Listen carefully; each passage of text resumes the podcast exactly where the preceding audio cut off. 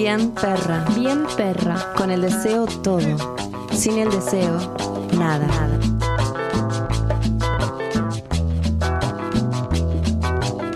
Es una fuerza desatada, como una fuerza de los elementos, como el viento, como el agua, como el aire, como el fuego, libre y merelo. Se llama Tita Merelo. Está presentada. Todo eso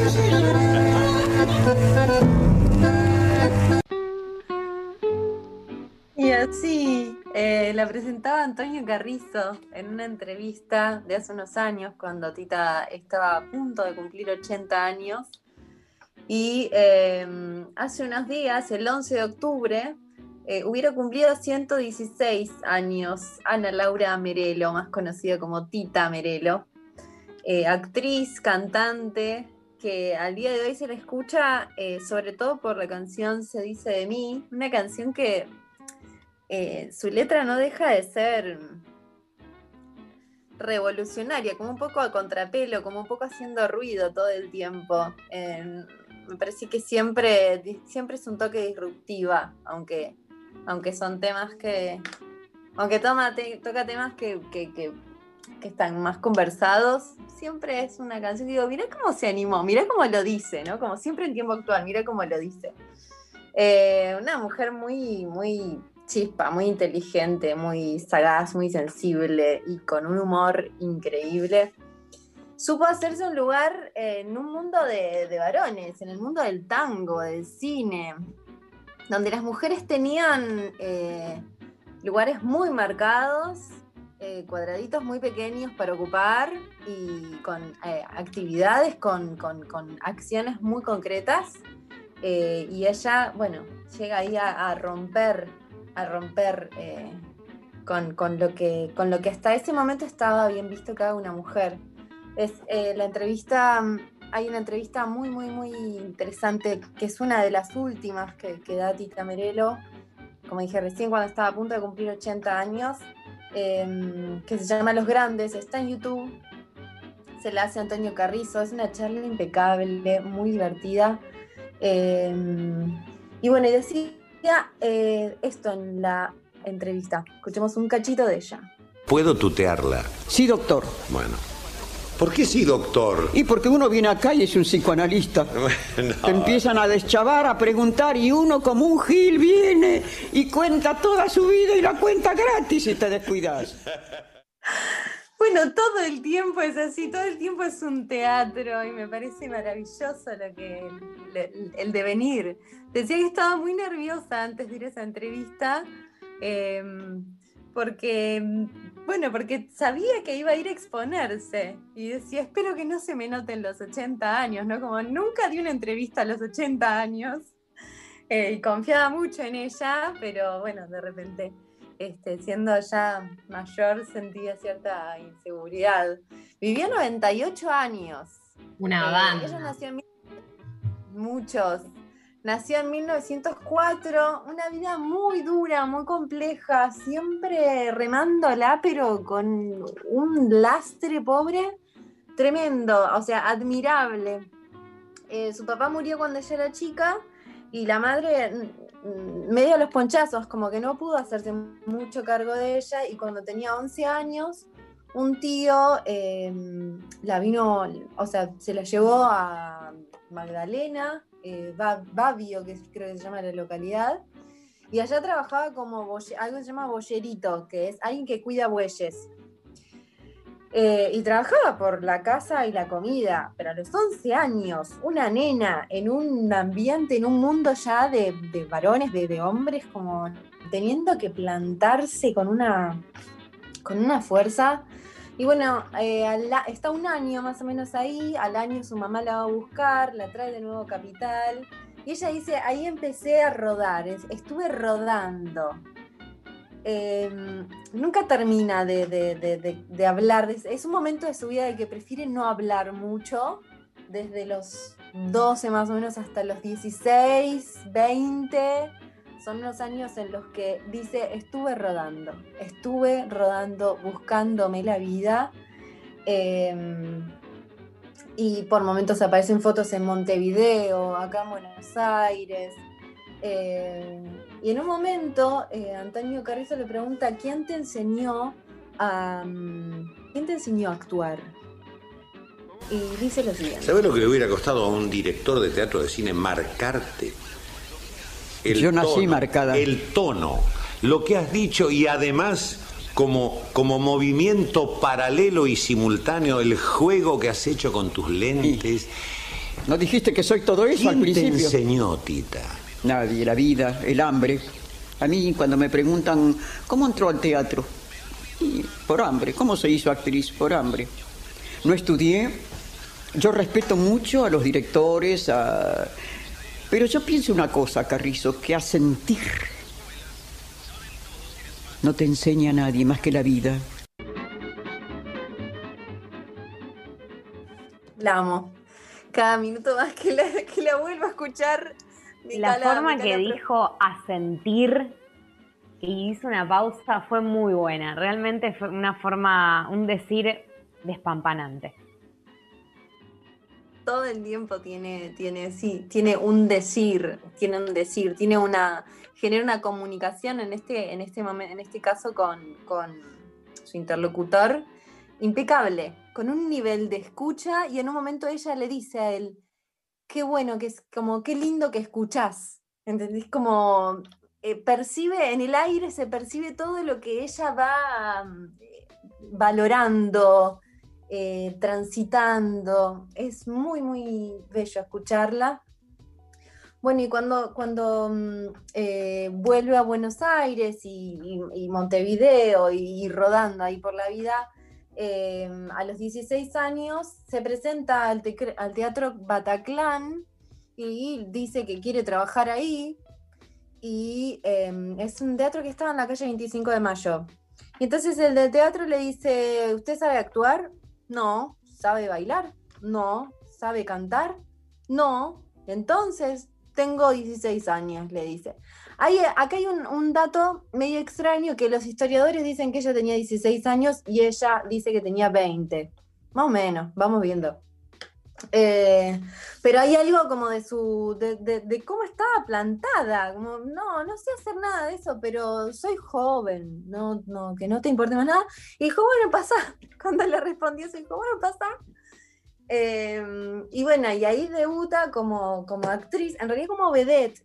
Y había una serie de categorías de vedettes, eh, no, me las, no me las sé, pero eh, como la figurita, media vedette, bueno, estaban categorizadas y ella eh, debuta como vedette rea, era la, la cantante de tangos humorísticos, como de corte lenguaje lunfardo, como una mujer muy, muy intrépida. Y, y eh, lo, que, lo que cuenta es que se la pasaba por, por la calle, por Avenida Corrientes. Que ella iba y venía por Corrientes. Y decía que ese caminar era, era el hambre, que ese ir y venir era el hambre, lo que la llevaba todo el tiempo. Bueno, debuta con esta obra en Bataclana. eh, en, esa, en esa época más o menos eh, empieza como a codearse, a rodearse en los bares de, cercanos a Corrientes eh, de hombres como de cierta mm, de, ciel- de cierto poder eh, políticos, directores de teatro, empresarios. eh, y cuando tenía más o menos 20 años, uno de ellos le dice, qué lástima que usted no sepa leer con lo inteligente que es. Y ella dice que le habló con tanta ternura y dijo, qué lástima que desde ese momento valoró mucho la ternura y además eso le incentivó a aprender a leer, que lo empezó a hacer, lo hizo sola, pero llegó a esa edad sin haber, eh, sin saber leer. Eh, y dice que desde ese momento, de hecho en la entrevista muchas veces habla de la ternura. Eh, y al mismo tiempo, cuando escuchás a otros hablando de ella, decís que era una persona que podía ser muy tierna y al mismo tiempo de mecha corta, como que te podía mandar a cagar al toque, eh, como con mucho carácter. Eh, y ella habla mucho de cómo la tratan. Si me tratás bien, va a volver muy parecido. Si veo que se te refiló un poquito otro tono, eh, ya la cosa, bueno. Em, bueno, en 1937, después de, haber hecho un par de películas, tiene una importante, una destacada actuación en la película La Fuga. Eh, y esa empieza a ser como la, primera de sus películas más importantes. Eh, y algo que se destaca mucho de sus actuaciones es que ella tenía como un, nivel de entrega en sus actuaciones em, físicas y, como de posición de mujer, ¿no? Eh, que no se veía en esa época y que de hecho estaba mal visto. Eh, las, mujeres, sobre todo también las, que, las, cantantes de, tangos que hacían películas en esa época, como Libertad Lamarque, eh,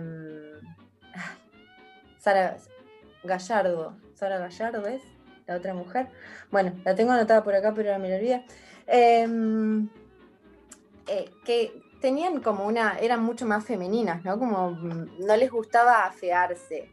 Y ella iba a meterse en el fango con sus actuaciones, como que iba a fondo, lo daba todo, pecheaba fuerte. Eh, y bueno, eso me, parece muy maravilloso.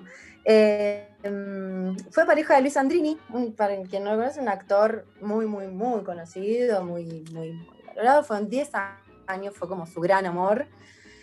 Eh, cuenta la leyenda que en un momento eh, a Sandrini le sale, era como una estrellita y en la cara linda de nuestro cine argentino, nuestro cine de oro.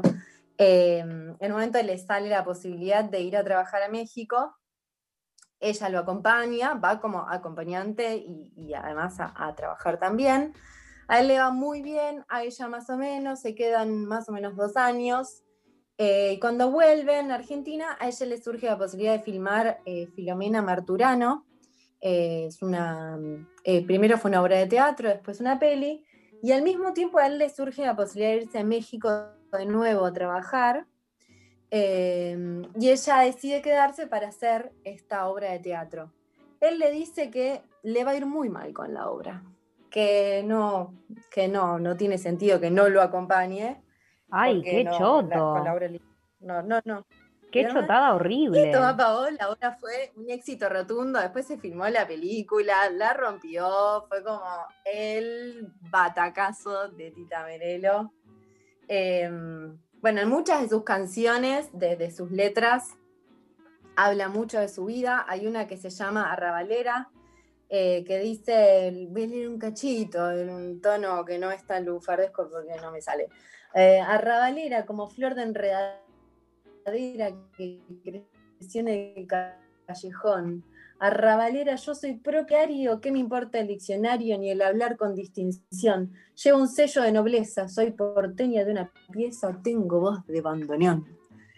Me encanta hablar de... La, la, estoy llamando, me parece que todos tenemos que conocer un poco más a Tita.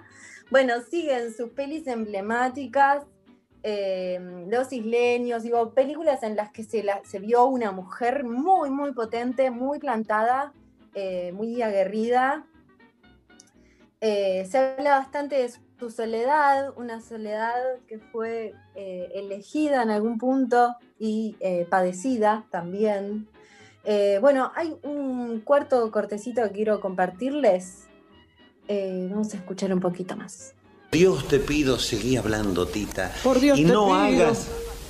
Que no me hagas, Qué linda. Con este tango que es burlón y compadrito, batió sus alas la ambición de mi suburbio. Con este tango nació el tango y como un grito. ¿eh? Yo soy.